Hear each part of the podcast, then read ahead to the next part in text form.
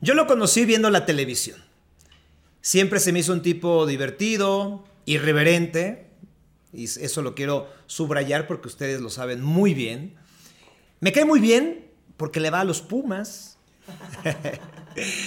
Pero les voy a contar una breve anécdota. En un promo que hicimos hace tiempo en Televisión Azteca, tuvimos la, la, oportunidad de platicar y de platicar de papá a papá. Y entonces descubrí a alguien que me hizo admirarle mucho más, porque es creativo, porque es vanguardista, porque ha sido pionero en muchas circunstancias, pero cuando ustedes lo escuchen hablar de sus hijos, entonces descubrirán al otro invaluable Facundo.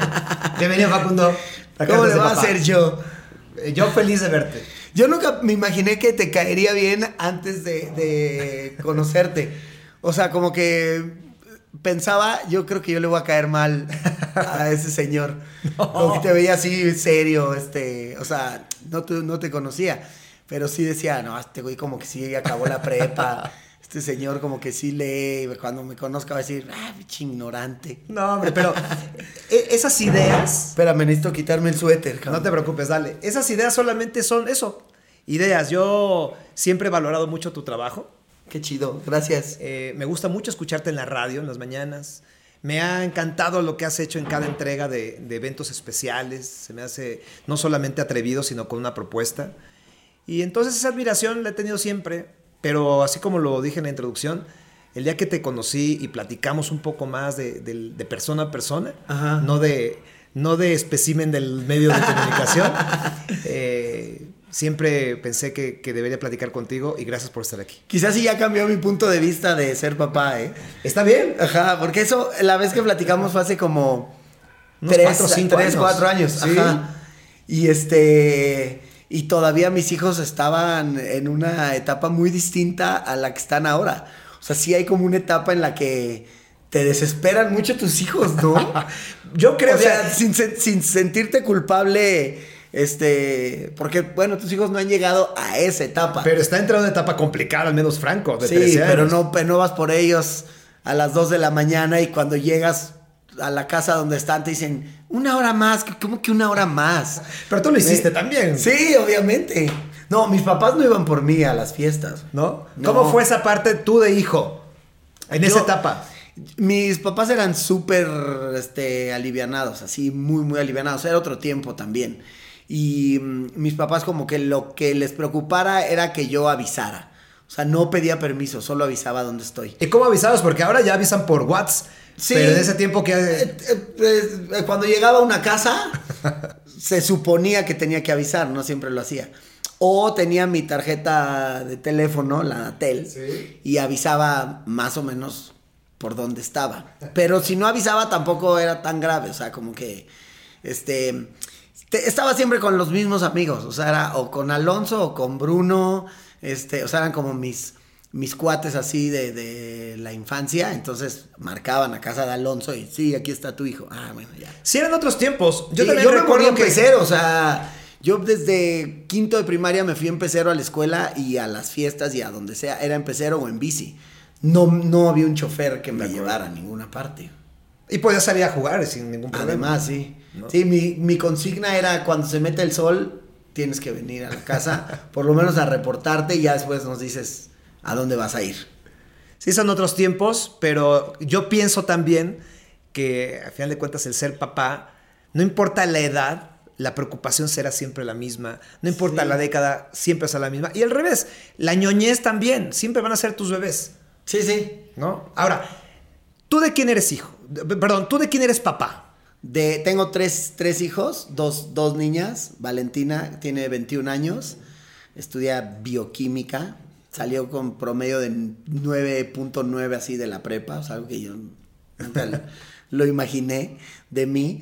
Luego otra que se llama Mila, que también acaba de terminar la prepa y también le fue muy bien, pero le gusta más el deporte y no es tan aferrada a la escuela, pero es muy inteligente. Con ella armo mucho Lego y ando en bici, juego fútbol, como que me llevo mucho con ella. Y otro más chico, que tiene 13 años, que también le encanta el fútbol y la bici también juego mucho con eso. con los tres la verdad es que me llevo muy bien. ¿Cómo se llama el chico? Lorenzo, Lorenzo. Mila y Valentina. Y Valentina es así como toda genia, así, como que siento que cuando ella no está, como que la casa es un desmadre, así. o que necesito una Valentina en mi vida. ¿En qué momento decides ser papá? No, pues no lo decidí. O sea, yo mandé un centro y fue gol. Yo quería mandar el centro y ya. Y estaba yo bien morro, o sea, no, no me había casado y de hecho no, no vivía con Esmeralda. Y yo tenía 24 años y de repente, pues la neta es que yo estaba bien, este, pues como bien eh, a la deriva, o sea, tenía un programa en el 5, pero me ganaba así, no sé, una madre, o sea, no, no tenía estabilidad, no tenía casa, no tenía, sí tenía coche, ponle, pero este, no tenía un departamento donde vivir, o sea, vivía con mis papás, este, estaba ahí cero planeado tener un hijo en ese momento. ¿Y qué pasó? ¿Qué pensaste cuando te dijo Esmeralda, estoy embarazada? Pues sí, lo primero fue como el shock de que me daba mucho miedo y, y como que por otro lado yo sabía que quería ser papá siempre me dio, me dio como la idea de yo sí voy a tener hijos. Creo que mm, viene como muy a raíz de que yo veía a mis papás muy felices conmigo. O sea, yo veía a mi papá como feliz de ser papá. Entonces yo pensaba que, pues, está chido ser papá. O sea, por lo menos esa impresión me daba. Como yo decía, yo creo que este güey se la pasa muy chido con sus hijos. Ha de estar chido tener hijos. Tan es así que yo guardaba como mis boletas y fotos y cosas para Decir, yo se las voy a enseñar a mis hijos cuando sea grande. Y cuando supe que iba a ser papá, sí me traumé, o sea, sí dije, no, ¿cómo crees, güey, ahorita? Pero también te entra como un instinto como de, de, protección que me imagino que es muy distinto el del hombre que el de la mujer. Sí. Y el del hombre, pues es, no sé, yo dije, digo, igual no sé cómo me va a ir en la tele, pero pues yo puedo ser taxista, mesero, pecerero, lo que sea, y, pues siempre voy a trabajar, no, no es como, como que me sentía un güey inútil que, que se podía quedar sin trabajo, o sea, digo, quizás si no tengo mucha lana o no tengo unas oportunidades, pero tampoco pensaba como que eso era lo que te podía hacer buen papá. Yo decía, pues lo que me hará buen papá es que no falten como las cosas básicas y tener pues, también la sabiduría para educar a alguien, ¿no? Porque por otra parte dices, puta, no sé ni siquiera si estoy haciendo lo correcto con mi vida. Pero creo que nunca sabemos si lo estamos haciendo bien, ¿no? Sí, sí, sin duda. O sea, cada vez que algún amigo se embarazó a una amiga y que me decía, no estoy listo, le dije, güey, nunca se está listo para ser papá, güey. Nunca, ni a los 50 años estás listo para ser papá. Y menos si es como por primera vez, güey. Pues te, te llenas de miedos así.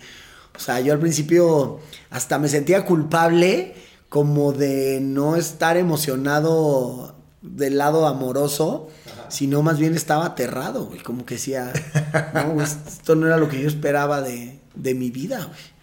Ahora que dices de, de papá primerizo y, y las circunstancias en las que llegó tu primer hija, actualmente creo que sí podrías dar un consejo a un papá primerizo. O si te lo pidieran, ¿cuál sería tu top de consejo de papá, para papá primerizo? Pues yo creo que lo primero es que no es tan difícil como te lo imaginas. Y lo segundo es que es mucho más divertido de lo que piensas. O sea, la gente como que trae el rollo de es que me voy a... no voy a dormir. Y yo lo que pienso es que, güey, cuando a mí me pasaba que cuando se despertaba mi hija en la mañana era como, ah, qué chingón, voy a ir con ella. Y no era como, oh, te cae en esa niña. O sea, no es lo mismo que te despierte la alarma del vecino claro. que te despierte tu hija. Y, pues no sé, como que ahí terminé viendo que ni era tan difícil como esa parte de ser papá. Y como que, pues el instructivo se va medio este, revelando conforme va siendo papá, aunque aunque todo el mundo tenemos la idea de que echando a perder se aprende, pues nadie quiere echar a perder a su hijo, porque también siento que hay cosas que que se las puedes dejar este para siempre y que puedes como dañar a un hijo sin saber, o sea, quizás si la sobreprotección puede ser terrible para un hijo o la no atención o regañarlo todo el tiempo. O sea, hay cosas que igual y como papá crees que estás haciendo bien y nomás le estás cagando. Pero, pues creo que hay mucho en, en la observación y también como, como que yo me di cuenta que mi hija me vino a enseñar mucho más a mí que yo a ella. Y entonces como que me puse a pensar y dije, qué cabrón, porque la experiencia, ella ni sabe qué está pasando en la vida. Y a mí me estaban cayendo así un montón de, de, de 20 que me ayudaron a ser mejor persona. O sea, como un ejemplo así tonto, yo llegué a la conclusión que los niños duermen, comen y juegan. No hay, no hay otra cosa. O sea, un niño no, un niño no está estático. Bueno, y también ensucian el pañal. Bueno, duermen, comen, cagan, juegan. pero, pero mi punto es como que los niños se despiertan y, y- y quieren jugar. O sea, todo es nuevo para ellos. La vida es increíble porque todo es nuevo, todo es mágico, todo es divertidísimo. Y de repente me di cuenta que qué feo es perder eso, ¿no? Claro. Como qué feo es perder la capacidad de asombro y de, de esa como felicidad fácil que tienen los niños. Y como que decía, qué chafa ser grande, güey. Parte de lo que platicaba al principio es de que tú no te das cuenta, porque cuando, cuando empezamos la plática, antes de empezar a grabar, Facundo di- dices que tú no eres de un tipo de- con lágrima fácil como dice Joaquín Sabina. No, sí, sí soy de lágrima fácil, pero no me gusta llorar en entrevistas. O sea, sí me da la, la sensación, pero, Pero, eh, lucho contra ella, güey. Fíjate, no importa si no lloras, pero la forma en que estás hablando de tus hijos Ajá. Nunca sucede con Facundo. O sea, Sí, es verdad. es, es una conexión Ajá. distinta a- al público cuando estás hablando ahora de tus hijos, ¿no? Sin duda. Ahora, ¿cómo fue? Ya se embarazó y te enteras que es niña. ¿Qué pensaste? Me emocioné mucho que fuera niña. Yo como que sí quería que fuera niña. Yo de, de morro siempre quise tener una hermana.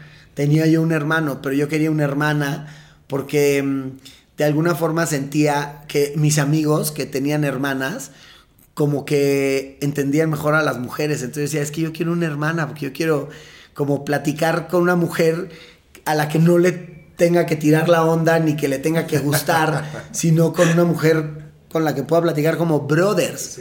Y era difícil, hasta cierta edad es casi imposible, o sea, hasta ahorita quizás sí es imposible, no lo sé, pero siempre quise como tener una hermana. Y el tener una hija para mí también era, y siendo la primera, para mí todavía era como más poderoso porque sentía que, que, tenía que cuidarla más, o sea, ya es como, ya, es tu princesa, o sea, tienes que hasta cambiar la forma en la que la tratas, ¿no? O sea, no, no es porque un hijo se le puede sapear y una niña no, o sea, yo creo que se sapea igual, pero si hay una sensibilidad distinta, creo, cuando hablas con una mujer, porque hasta la fecha me pasa, o sea, yo no, no puedo tratar igual a, a mi hijo que a mi hija. Y no es por la edad, es por, porque una es niña. Y la antes que cuando fue mujer me emocioné muchísimo. Y pues como que sí me quedó el rollo de que igual no porque fuera mujer ya no se juega en bicicleta ni se anda en patineta, esas cosas. O sea, desde morro yo subí a mi hija a hacer fútbol y cosas así, ¿no?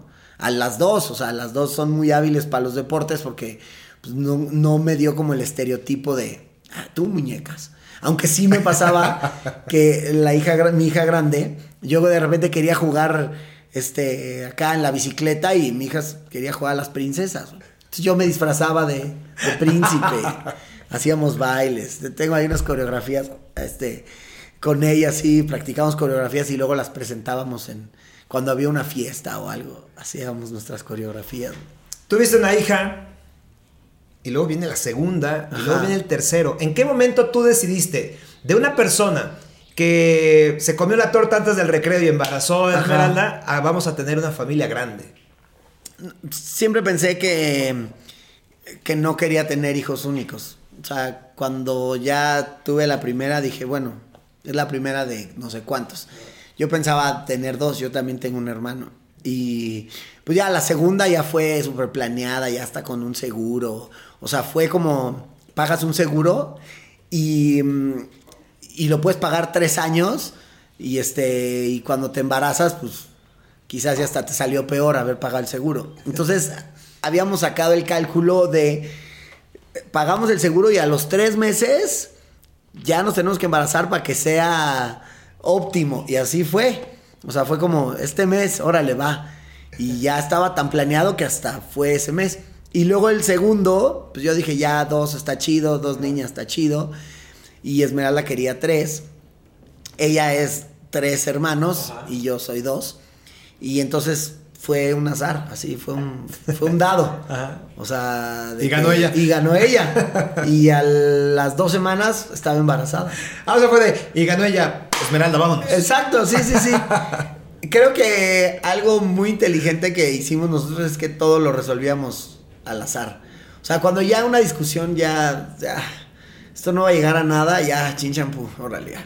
Y el que perdía tenía que pedir perdón y asumir la responsabilidad y tienes razón, yo la cagué, yo hice todo mal, entonces ya como que teníamos ese rollo de, a ver, no vamos a decidirlo nosotros, azar, ya ganaste, sí, órale, tres.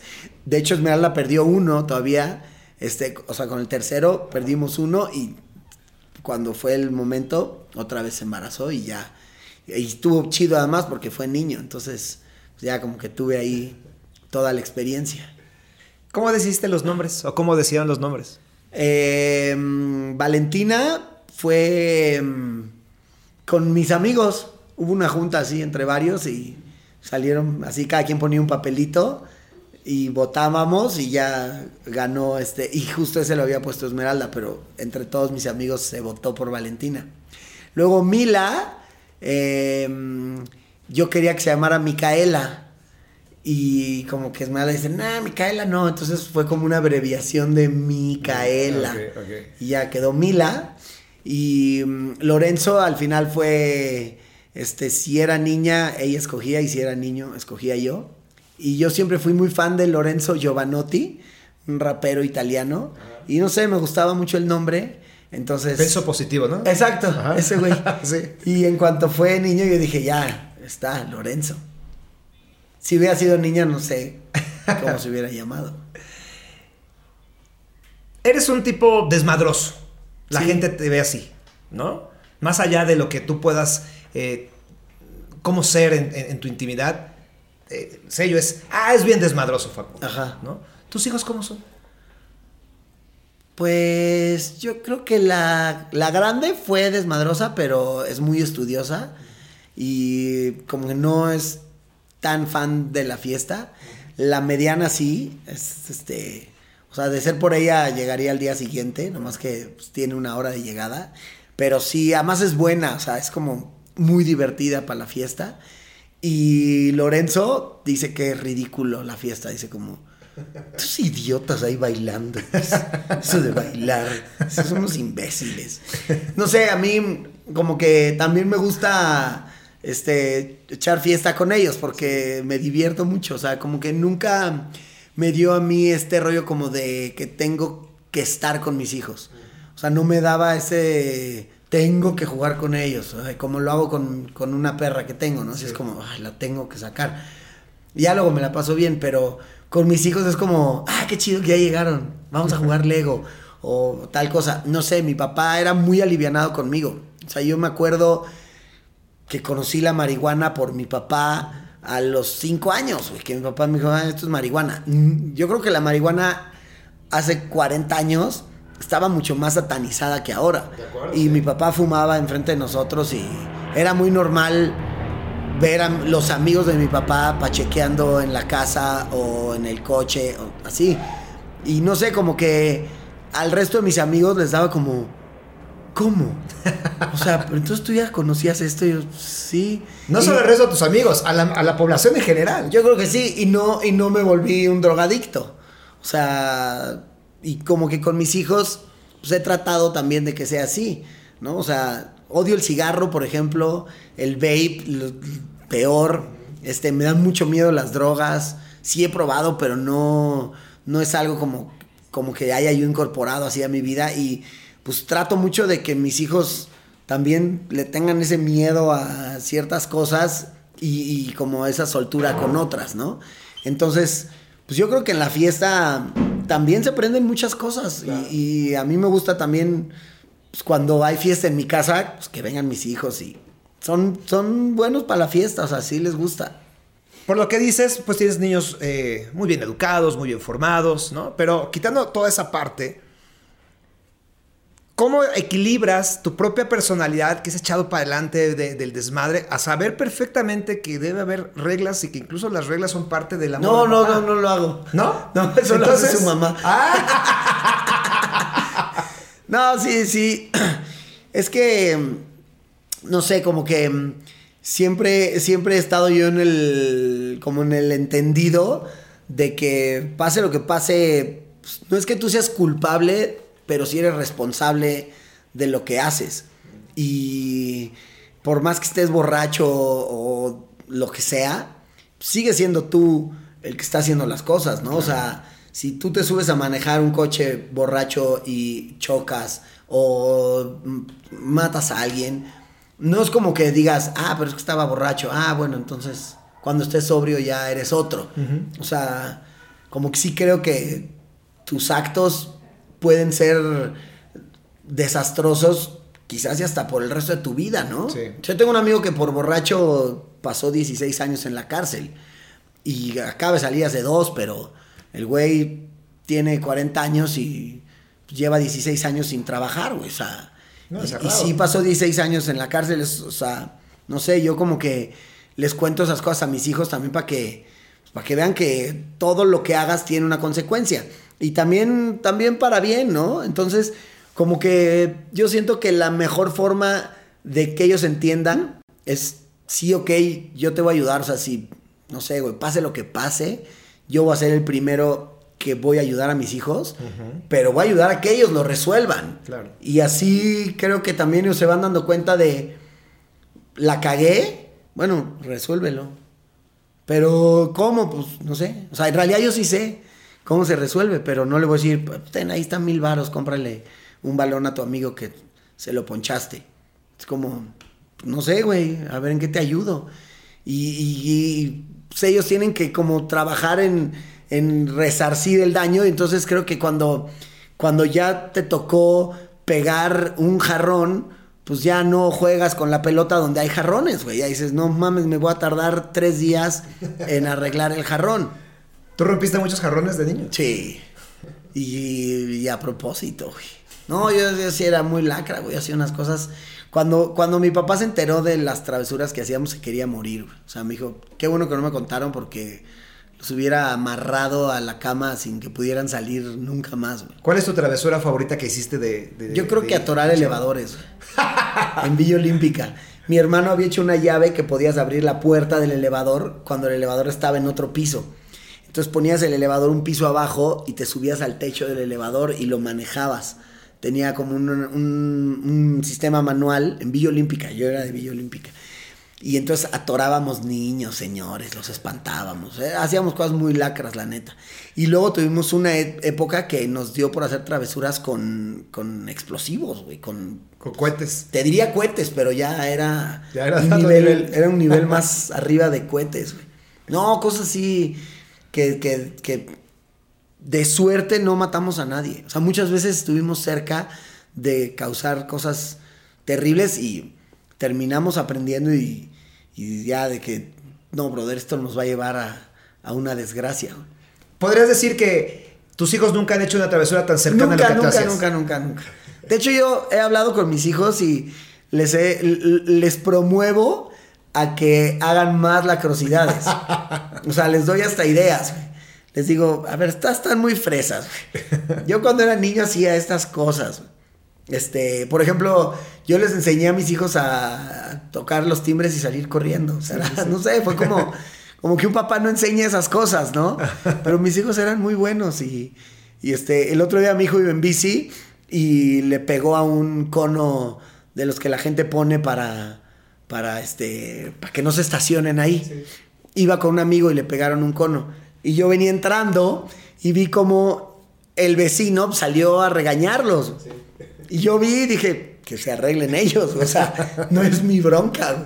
Yo no tiré el cono. Y todavía me dijo, pa, ¿por qué si me viste que me estaba gritando el vecino, no hiciste nada? Yo, ¿por qué tendría yo que hacer algo?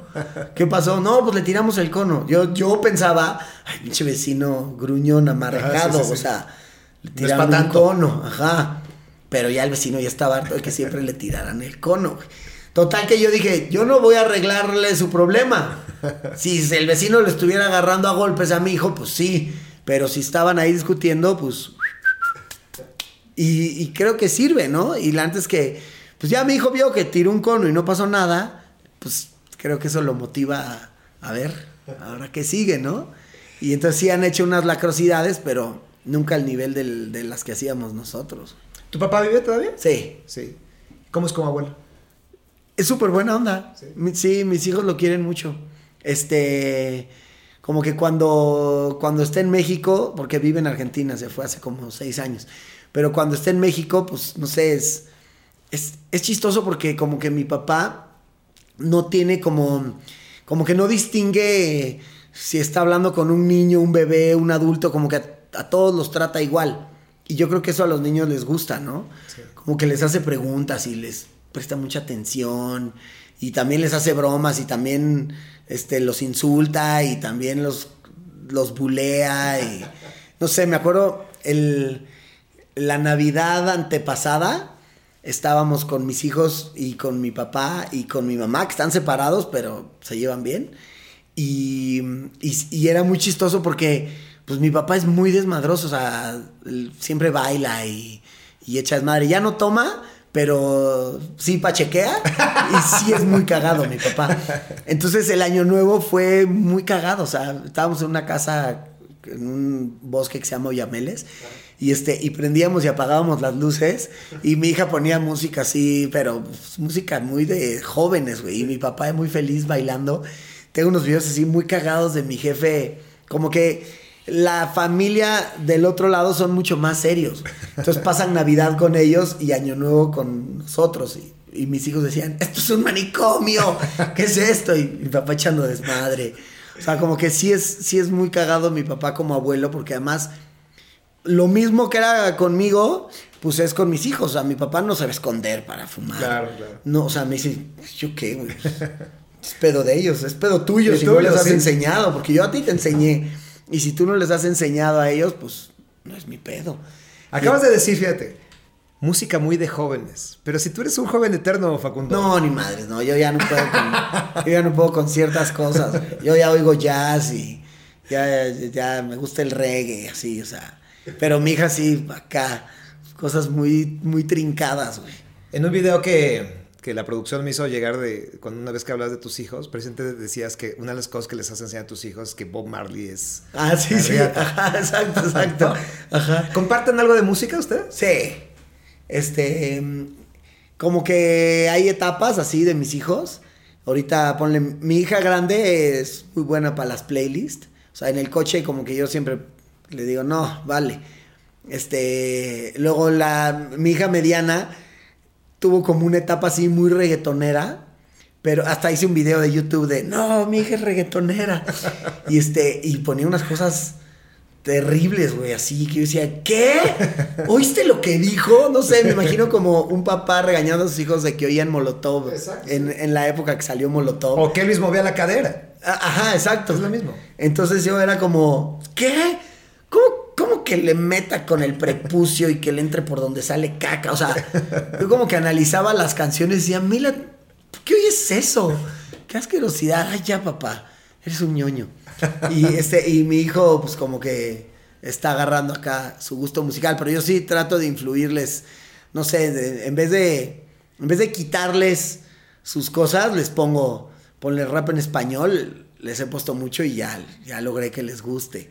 Este, mm, el reggae también, Bob Marley, o sea, varios, varios sí creo que he logrado que les guste, pero otros, pues ya, imposible. O que no les guste, no sé, como que yo sí digo, güey, no oigan esa mierda y pues ya, no hay, no hay cómo. De cuando te convertiste en papá por primera vez, ahora, ¿qué ha sido lo más difícil? O los momentos más complicados. Yo creo que la, la parte de sentirte culpable cuando no puedes estar con ellos, como, mm, no sé, este, irte a un mundial, es un mes y medio fuera. Y en ese mes y medio, pues, pasan un montón de cosas. Eh, mi hijo cumple el 26 de junio, entonces un cumpleaños estoy con él, uno no. Y no sé, se siente bien feo el, el mismo hecho de llegar, no sé, de trabajar y que ya estén dormidos y que digas, "Güey, me perdí un día de ellos. Y además, siento que hay una etapa que, que un mes puede ser un, un cambio así como de, de- de oruga a mariposa, ¿no? Cierto, o sea, el perderte cuando empezaron a caminar, como cosas así que, que la neta yo sí he sido un papá muy presente, o sea, cuando estoy en mi casa o cuando estoy con ellos, sí me gusta estar con ellos. No, no, no sé, cuando íbamos a bautizos o cosas así, que todo mundo llevaba una nana y los hijos ya ni los pelaban. No, yo, yo sí quería estar con ellos. Entonces yo siempre terminaba jugando con los niños. Me encantan los niños. O sea, se me hacen muy divertidos. Me divierto auténticamente yo, no es como que estoy para divertirlos a ellos. Pero en, en, el, en los casos como, no sé, de... Me acuerdo una vez, güey, que era un festival del Día del Padre y Mila iba a actuar de mí. O sea, era todavía como... ¿Te iba a imitar? No, me iba a imitar, exacto. O sea, yo le había prestado unos lentes, una gorra y como que me estuvo analizando y así. Y yo estaba muy feliz de... Cagado. Y entonces tuve que ir a trabajar a Los Ángeles y por cambiar un vuelo cancelé uno y el otro estaba sobrevendido y me quedé sin boleto y me acuerdo yo estar llorando en, el, en la terminal de "Güey, no voy a llegar a ver el festival de mi hija imitándome. Yo me imaginaba como los papás así de ¿Dónde está, ¿Dónde está Facundo? y era como lo más obvio de no está Facundo. Y pues Mila actuando de Facundo y yo no estaba, no sé, como que dije, qué mierda de papá, ¿qué hago aquí, güey? Estaba así, yo fui a trabajar a Los Ángeles y todo calculaba que sí llegaba y el no llegar, no sé, son cosas como que sientes que no te lo vas a perdonar nunca y que tu hija va a estar traumada el resto de su vida y al final igual y no pasa tanto, pero pero es horrible como quedarle mal a tus hijos. Los cumpleaños de Lorenzo que me pierdo cuando estoy en mundial o en las olimpiadas, no sé, da mucha culpa, güey, se siente feo como no, no es que esté decepcionando a mis hijos, porque yo creo que mis hijos también pues entienden que así es mi trabajo y como hay meses que igual y todo un mes no trabajo, pues hay todo un mes que no los veo. Pero a mí me daba mucha culpa este verlos dormidos cuando llegara a la casa o mm, irme de fiesta y al día siguiente estar dormido todo el domingo y no estar con ellos, como que esas cosas ah, me sentía me hacía sentir como pésimo, ¿no? Como no mames, no. Mis hijos pues, tienen que jugar el día de hoy. Todavía me pasa. Cuando platicamos hace unos 3, 4 años que eh, eh, lo comentamos al inicio de la charla, eh, me platicaste de tu divorcio. Ajá. Pero me platicaste esta parte de decidir. Me recuerdo la frase que me dijiste: Yo no estoy dispuesto a perderme nada de mis hijos. Ok. ¿Sí? Y fue por esta parte de cómo organizar vivir con los hijos estando divorciados. Ajá. ¿Me lo puedes compartir? Es que yo, viene también yo creo de mis papás que se divorciaron cuando yo tenía como 6, 7 años.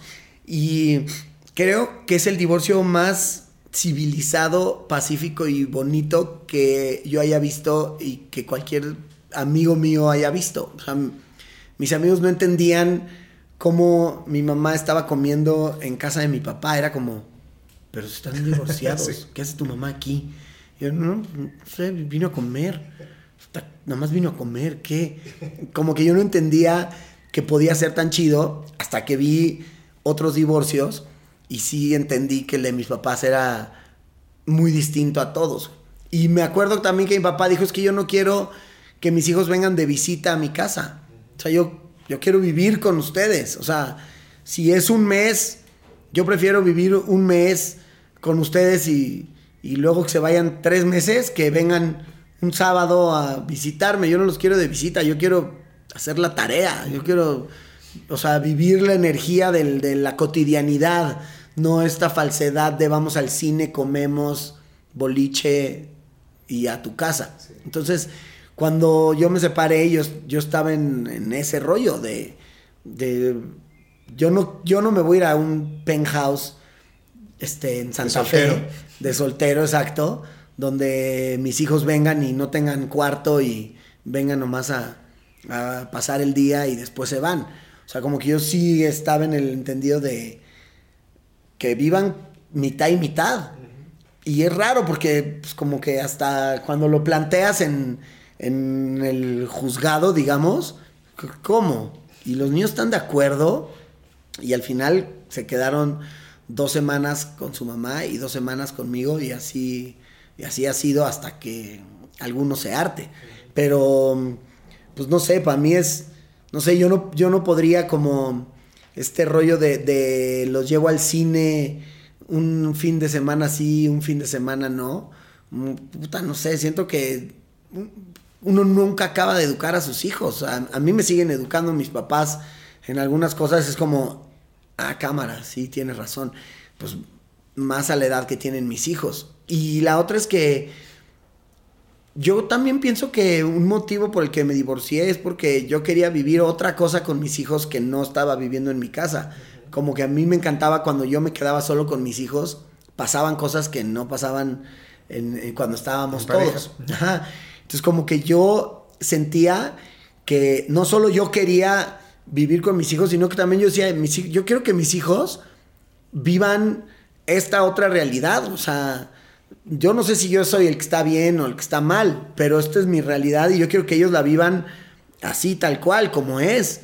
Donde en mi casa hay estas reglas y yo pienso estas cosas y yo voy a echar a andar esta filosofía en mi casa, que no la tenía en mi otra casa, porque en, la casa anterior, pues, era un ahí, pues, un híbrido de, de, de qué piensa cada quien. Pero yo sí dije, yo no quiero que su educación sea esa, que aunque esté bien, pues hay un chingo de cosas que yo les quiero enseñar y que yo los quiero tener aquí y que yo quiero que, que cuando se caiga un vaso de agua, que se haga lo que se hace en una casa como la mía cuando se cae un vaso de agua, que quizás es distinto que cuando se cae en otra casa. De acuerdo. Entonces, pues no sé, por ejemplo, este, tan sencillo como, Alicia, ¿me subes un vaso de agua? Y yo, ¿qué? Me subes un, si no es room service, güey. O sea, no sé cómo sea en tu casa de allá, pero yo aquí bajo por el vaso de agua y yo soy el que le paga a Alicia. Yo no marco y súbeme la cena, ni madres. Bajas tú y te subes tu cena. Ay, ya, papá. No, sí. Cosas así como que, pues, habrá otras en mi casa, por ejemplo, a mí me encanta que vengan sus amigos. Y yo sí quiero que, que sus amigos puedan venir sin avisarme. O sea, si yo estoy grabando un programa y mi hija quiere invitar a alguien, yo ya sabe que a mi casa no necesita mi autorización para esas cosas. Entonces, como que, no sé, son muchas reglas que, que yo quiero que sigan viviendo esa realidad. Y yo también quiero vivir esa realidad. Es rarísimo como tenerlos de visita. A mí me gusta, pues, tal cual, despertarnos, este, pelearnos porque quién llegó tarde y este, comer juntos y pues, como pues, la cotidianidad para mí es como lo que también hace el, el vínculo, ¿no? Lo platicas tan rico que se antoja para todas las personas que están pasando estas cosas. Creo que es un buen ejemplo lo que estás comentando. El- Tu testimonio es importantísimo porque... O sea, para las personas que se divorcian, dices. pues sí, porque la mayoría de las parejas usan de moneda de cambio a los hijos. Sí, muy ¿no? Y esto que estás planteando suena raro, suena complicado, pero al final creo que, que, que es una, una vía muy saludable. Yo de entrada, como que cuando me divorcié, como que veía que todo el mundo me daba como un pésame, güey, como una especie de un pésame rarísimo, como, ay, lo siento, güey. Hasta que un amigo, Nacho, me dijo, güey, felicidades. Dije, sí, gracias, cabrón. Eres el primero que me dice felicidades. Me dice, güey, viene una parte bien chida en tu vida, o sea, güey, estás poca madre, estás joven, ya tienes hijos, estás guapo, este, tienes tu vida resuelta. No mames, qué chingón que te Te divorcies. dijeron que estabas guapo. sí, pero pues porque es mi amigo, güey. Pero, pero es que también es rudísimo que la gente al divorciarse sienta, uno, la culpa esta de voy a desgraciarle la vida a mis hijos, que no es cierto, güey. O sea, los niños pueden vivir con papás divorciados y, y no es como que, ay, qué trauma. El trauma se lo haces tú cuando te sientes culpable de haberte divorciado y entonces, ay, ¿qué quieres? Sí, no, lo que, sí, ve, ajá, sí, duérmete a la hora que quieras. Yo te ordeno tu cuarto. No sé, o sea, siento que muchos papás también, por compensar lo que ellos creen que fue una tragedia, terminan haciendo una estupidez y echas a perder a tus hijos, pero no por la tragedia del divorcio, sino por cómo quisiste compensar algo que no era una tragedia y terminas comprándole juguetes y a ver quién le compra más juguetes. Y este, y no sé, yo, yo en ese caso como que, pues Santa Claus seguía siendo el mismo Santa Claus y sus cumpleaños seguían siendo lo mismo. Digamos y... que compensaste, pero en el tiempo, o sea, sigue siendo un papá presente aún en el divorcio. Sí, sí, sí. No, además pues como que ahora también está chida mi vida porque tengo dos semanas con mis hijos y dos semanas sin mis hijos. Las dos semanas sin hijos también me gusta. O sea, ahorita estoy en mis dos semanas sin hijos. Y el fin de semana me voy a la baja mil. Y luego, o sea. ¿Tienes novia? Sí. Actualmente. Sí, sí. ¿Y cómo es la relación de la novia con los Se hijos? iban muy bien. Sí. Sí. Porque además Delia es como. como que cero queda bien. O sea, nunca quiso caerles bien. Y. No, fue como. O sea, fue así muy natural. Y antes es que se quieren, o sea, yo creo que mi, mis hijos platican cosas con Delia que no platican conmigo. Y tienen una química que no tienen ni conmigo ni con su mamá. O sea, porque pues, es un adulto, pero que los ve distinto. Y entonces, cuando hay discusiones, pues muchas veces Delia está de su lado y, y yo estoy como, no mames, apóyame. No necesariamente me va a apoyar, pero está, yo creo que esa parte puede ser difícil para papás como que tienen una novia o la mamá que tiene un novio, como el presentar a los hijos es como que ah, esto ya va a ser serio, ¿no? Y pues no, no sé, yo solo les he presentado a Delia, ¿no? Nunca tuve otra novia. Y la neta se llevan muy bien. Pero si no se hubieran llevado bien, o no sé, no sé qué hubiera pasado, güey. Facundo, eh, tú lanzaste un centro y se embarazó tu, tu mujer, ¿no? Ajá. Tu exmujer. El tema de la sexualidad. eh, mi mamá se embarazó a los 17 años Órale. y fue un tema. ¿De ti? Sí, Ok. soy hijo único. Se embarazó, mi papá la embarazó.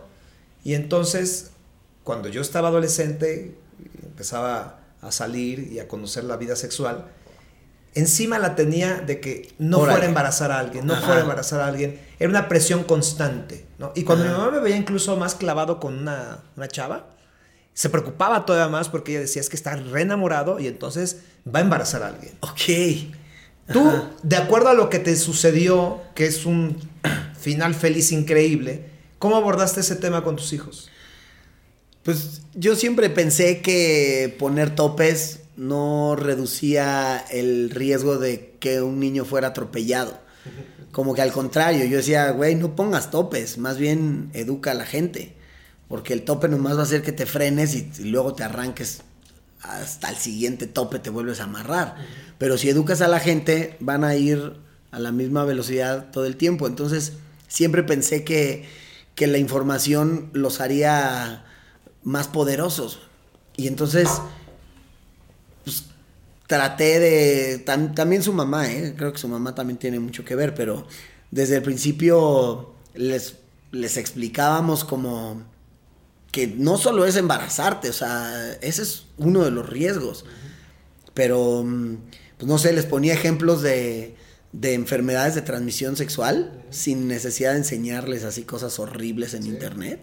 Nomás de estadísticas, decirles, ¿saben que más del 60% de la población tiene una enfermedad de transmisión sexual? O sea, quiere decir que en una fiesta la mitad tiene algo, o sea, puede ser algo muy sencillo que se quita fácilmente o puede ser algo que te destruye la vida. Y les platicaba historias de gente conocida, que la neta hay unas historias bien feas por no protegerse. O sea, yo tengo una amiga que le tienen que estar congelando la matriz porque tiene unos quistes por un papiloma, que entonces todos los meses tiene que ir a que le congelen los quistes porque cuando ella quiera ser mamá no le quieren quitar la matriz ahorita, pero en algún momento pues ya va a ser mamá y luego ya que sea mamá le quitan la matriz con los quistes, pero le está bajando todos los días de su vida porque se están descongelando los quistes que cada mes tiene que ir a congelarse. Exacto. Entonces, no sé, platicarle eso a mis hijos como que les doy a entender de una de las cosas es embarazarte, güey. Las otras son todas estas, güey. Y Pero de si hecho se hice- embarazara una de tus niñas o, o Lorenzo embarazara a alguien, Ajá. ¿cómo te imaginas que recibirías esa noticia? Sin haberse casado y nada. Sí, o sea, sí, tal sí, cual como a ti te sucedió. Pues no sé, yo, yo lo único que les daría a entender es, güey, es tu problema, güey. No creas que yo te voy a cuidar a tu hijo y que tú vas a seguir tu desmadre porque, pues, porque no va a ser así. Pero ponle, mi hija a los 19 años fuimos a que se pusiera un DIU. Y de hecho hicimos un video en YouTube donde, donde voy con mi hija a que se ponga el DIU. Porque pues, también mi hija es súper, este, como defensora de, de todas las causas. Sí. Y le platiqué, eh, porque yo trabajo con una empresa que se llama DKT, es una ONG, que se dedican a como al cuidado y a la planificación y a la concientización este, en el mundo. Y entonces, en una plática, ellos me habían dado un dato que el 60% de los embarazos en México son embarazos no deseados. Y de ese 60%, la mitad son en menores de edad, que no han acabado ni siquiera la prepa. Entonces, contándole esto a mi hija, le, le está, y no tiene que ver el estatus económico. Entonces le platiqué esto a mi hija y le dije, creo que estaría chingón que hiciéramos un video cool, sin tanta mamada, donde vamos tú y yo al ginecólogo y nos explican cómo ser, tener una sexualidad responsable. Y le pareció increíble, más allá de ponerse el DIU, exponer ese, esa parte tan íntima, pero creo que mi hija lo hizo porque quería como demostrar que está cool hablar eso con tus papás. Claro. O sea, como que ella decía, creo que puede ser muy poderoso si tú tienes fans de tu edad o de mi edad que digan, güey, está bien cool que tu papá te lleve a ponerte un DIU, no tiene que ser un pedo secreto, ni turbio, este, ni extraño, ajá. Entonces como que, pues desde ahí, pues creo que es un gran ejemplo como decirle al- a los papás, güey, tu hija está teniendo relaciones sexuales, güey, o sea, No nos hagamos güeyes. Ajá, güey, o sea. Y, y esta pendejada como de mi casa se respeta y aquí no, güey. Entonces van a ir a coger a la cajuela del coche. O sea, no es como que. Es algo que no puedes frenar, güey. A ti nadie te frenaba a los 18 años, ¿no? O a los. Desde antes. Ajá. Entonces, pues como que hicimos este video y la neta, pues muchos me lo criticaron. O sea, mucha gente fue como, ah, entonces le estás dando un pase libre a que tenga relaciones. Ya lo tenía, ese pase libre. O sea, ese pase no es que espere a que el papá le diga, vas, juega, ya estaban jugando, güey. El punto es no hacernos pendejos y, también entender en qué momento están, ¿no? O sea, a mi hijo de 13 años no le estoy platicando las mismas cosas porque también entiendo que no está viviendo y no, no está teniendo esos cuestionamientos, pero pues igual tiene otros, no sé. A mí me parece que una responsabilidad sexual no solo es utilizar condón. O sea, yo en el caso de mi hijo, pues como que sí he platicado con él de, oye, brother, convencer a una mujer no es un acto, este, de, de, de- no es una batalla, güey. O sea, es un acto de amor, güey, o de, o de un convencimiento, este, mucho más intelectual que ponerla borracha o que intentar hacer las cosas por ti. También le digo, güey, si tú, si tú ves que un amigo tuyo se está pasando de lanza con una morra, es tu responsabilidad decirle a ese güey, oye, está borracha, no hagas eso. O, güey, es, es muy chica, no hagas eso. O sea, yo sí, como que creo que una responsabilidad sexual no es nomás ponte condón. De acuerdo. O sea, nuestros hijos se educan con pornografía. Y yo sí le he dicho a mi hijo, brother, ni dura así las relaciones, ni va tan rápido, ni a las mujeres les gusta que les hagan eso, ni los hombres están, estamos tan dotados, ni este, ni la fuerza desmedida les gusta a las morras, ni creas que hay un sistema para convencerlas a todas, ni seas un pornostar, o sea, como que sí le digo a mi hijo, brother, eso que estás viendo no es la realidad, güey. No le voy a enseñar a dar sexo oral, pero sí le puedo enseñar como a, güey, tranquilo, cabrón. O sea, uno lávate las manos antes de estar con una morra. este, güey, piensa en lo que a ella le está gustando, no solo pienses en ti. Este, ponte muy atento a, las señales que ella te dé. Este, trata de no ponerte nervioso, ella también está nerviosa. No sé, como cosas que creo que tienen más que ver. Ajá, que tienen más que ver con ponte condón nada más. Y obviamente también, pues quiero que entiendan que lo, lo que haces ahí puede cambiarte la vida. Entonces, si les digo, obviamente no se siente igual con que sin condón, porque la diferencia es que con condón no te preocupas eh, los 28 días que siguen, ¿no? O sea, si, si lo haces con condón, ¿cuál es la diferencia? Que a la media hora ya estás libre de culpas. Y cuando lo haces sin, hasta que no te haces un examen y hasta que no pasaron ciertas cosas, estás con la angustia. Les digo, güey. Y con la posibilidad de enfermar a alguien. Ajá. ¿No? Facundo, este espacio se llama Cartas de Papá. Tienes una hoja en blanco. no. Tienes un lápiz, el que quieras elegir. Ajá. Escribe una breve carta, las líneas que tú quieras escribir, o si no es una carta per se, unos pensamientos. Imagínate que esa carta, la misma, nada más le vas a sacar copias y se las vas a colocar en una mochila a tus hijos. Y el título es Si se meten en problemas. ¿Qué les escribirías? ¿Lo escribo o te lo digo? Escríbelo, por favor. ¿Tenemos tiempo? Ok. Si se meten en problemas, quiero ser el primero al que le cuenten.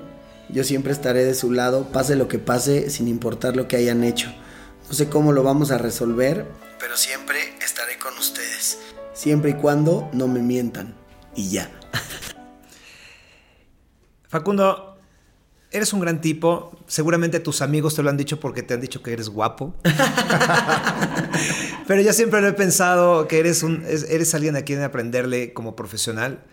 Y ahora que platicamos de papá, papá, también te aprendo mucho. Gracias por estar aquí en Cartas de Papá. Qué chido, muchas gracias. Yo, sabes que cuando, cuando tú me contaste lo de la carta a tus hijos, yo también le había hecho una carta a mi hija cuando mm, me acuerdo apenas había nacido y yo me sentía culpable de no quererla como me dijeron que la iba a querer, o sea, como que como que en mi carta era muy honesta decir, no me pasó esa, esa magia que me dijeron que, no, es que cuando nace, como que para mí era como, madre, ¿qué es esto? Y, y la neta es que creo que el, la, como la ruta de ser papá está llena de, de, tropezones y, quizás es bien distinta a la de ser mamá, porque quizás si el ser mamá hay una parte del instinto que químicamente hasta tu cuerpo se prepara este, para ese vínculo, este, amamantar, este, tener, o sea, gestar. dar la vida. Ajá, todo eso crea unos vínculos bien poderosos químicamente y, o sea, físicamente. Y como papá, pues es, es bien distinto, o sea, hasta siento que el amor de papá te lo tienes que ganar.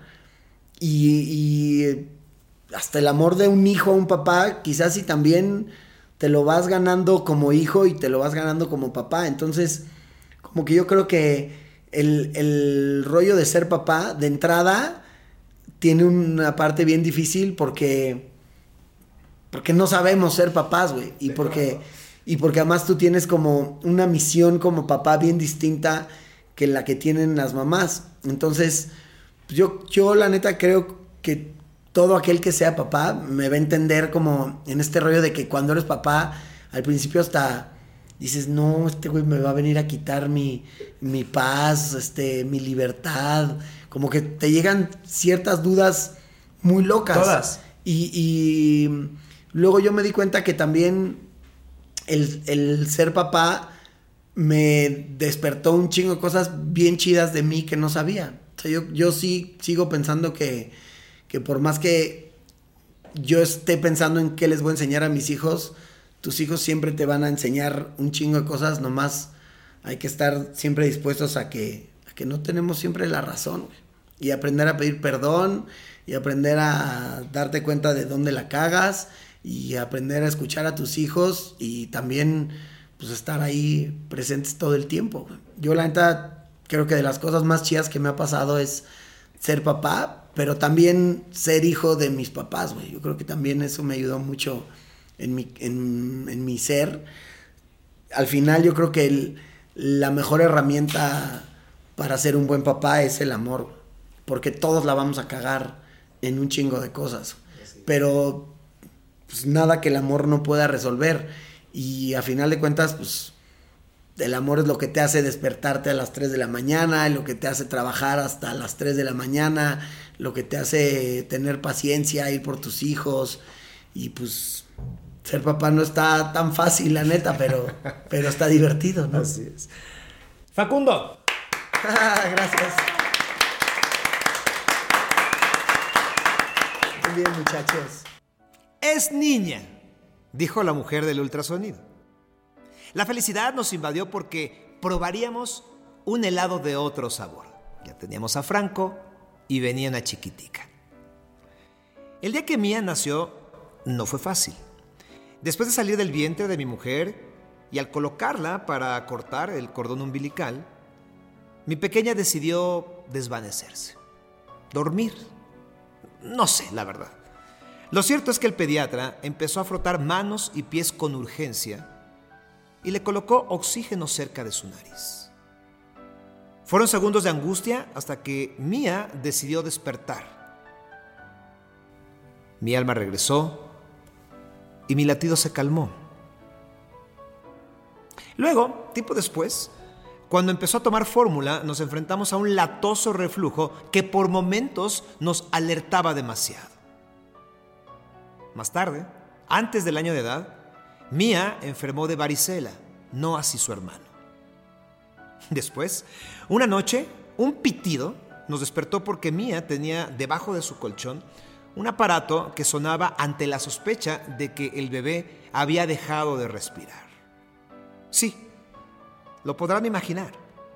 Varios sustos nos ha sacado Mía desde chiquita, pero al mismo tiempo, con su ternura y alegría, ha forrado mi corazón de terciopelo. No es mi consentida, debo aclararlo. Amo a Franco tanto como a ella, pero sí debo decir que si las niñas usan moños en el cabello, es porque son un regalo de Dios. Posdata. Si hubiera tenido un tercer bebé, me hubiera gustado que fuera una persona feliz, como mis dos. Soy Sergio Sepúlveda estas son cartas de papá.